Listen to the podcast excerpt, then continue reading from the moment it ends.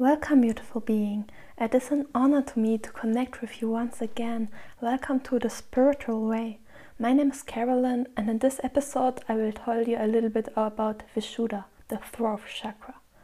Its topic is communication, expression of thoughts, awareness of the inner voice, inspiration, the truth, and independency of thoughts.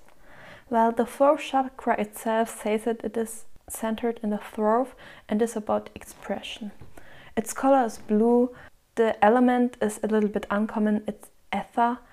It's like I said in the throat, and it is connected to the sense of hearing, so the ears. The blockages are mainly because of lies. This can lead to communication problems, problems to communicate in general or express yourself clearly. So maybe you have struggles with your voice or your shutter or something like that also struggles to connect with your inner voice or your intuition can be caused by it because your inner voice is your own truth and if you're not able to express your own truth you're not able to listen to your intuition. It can also lead to throat to mouth or to neck struggles or shyness next to that is the fear of having an own opinion which can be caused by parental behaviors or anything like that. When your parents didn't want you to have your own opinion or suppressed your thoughts and what you want to do, this can be a big cause why your throat chakra is blocked.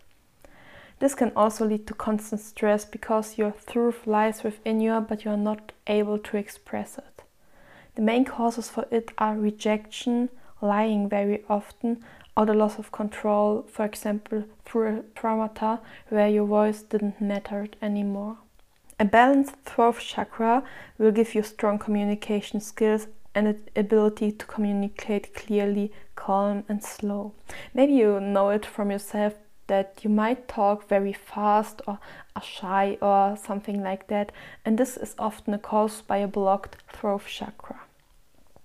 Next to that, will you gain the ability to hear to your inner voice, and it will become stronger and stronger the more open your throat chakra is. You will have no fear of having your own opinion and sharing it with other, and you will be authentic within yourself and expressing yourself authentically. Also, a conscious and beautiful use of language, not likely to use slang, but really beautiful words will come with a balanced throat chakra. But how do we heal our throat chakra? Well, the easiest way is to wear blue colors and eat foods like flax seeds or every blue food you will find. Next to that is avoiding lies to every cost, very important for opening the throat chakra and only speaking the truth. This is like the main part and the main cause for imbalance or balance because if you are not able to speak the truth every time, you're shutting yourself and the reality down, and this will block it. Playing music or singing is also a great way to heal your throat chakra, and stones like aquamarine or moonstone will guide you through it. Strengthening your intuition by listening to it, or in easy ways, for example, your inner voice tells you to do something, your brain says no, but you listen to your inner voice will strengthen and balance your throat chakra and every other chakra out.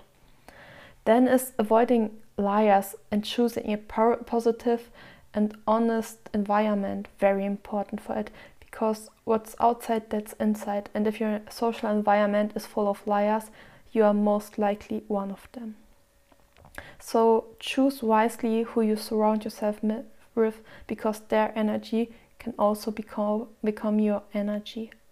Then is choosing conscious words or uh, conscious language a very important part of it. Me, I struggle a little bit with my throat chakra and I learn currently to express myself better. And the more I do it and the more I overcome my fears of expressing myself and using words, the more I feel like my throat chakra is balanced out and how I learn to talk more calmly. Maybe you recognize it when you hear my podcast for some time because sometimes I tend to talk very, very fast and very insecure. But with balancing my throat chakra, I can heal it, and this is a step by step journey, and I don't have to rush through it like through everything else. Then meditation is a big part of healing the throat chakra, like with every other chakra. So let me invite you to close your eyes, taking a deep breath in.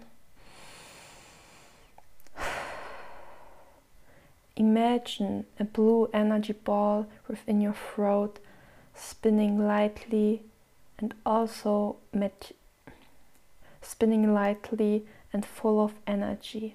It is clear and without any lies or dirt. You can start to sing or to hum. This will also help. You could sing or say the mantra hum, or maybe just hum it. Hmm. And then concentrate of your voice. Because the throat chakra is connecting to the ears, like I said before, your voice and hearing, actively hearing and listening are a very big part of the throat chakra. So if you learn to listen, you will learn how to talk. And if you learn to talk, you will learn how to listen. So listen consciously and talk consciously. This was anything about the throat chakra I will tell you so far.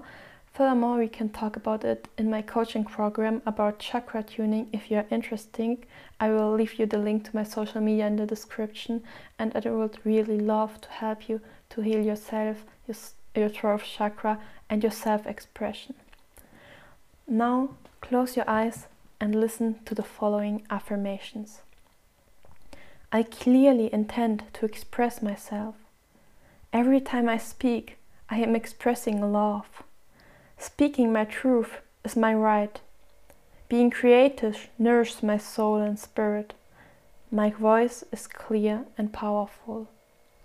And with that, I am so grateful that you listened to this podcast episode. I hope you enjoy it. Leave a review, contact me on social media, let's chat, let's chat a little bit, and I see you then. Have a beautiful experience of life. Namaste.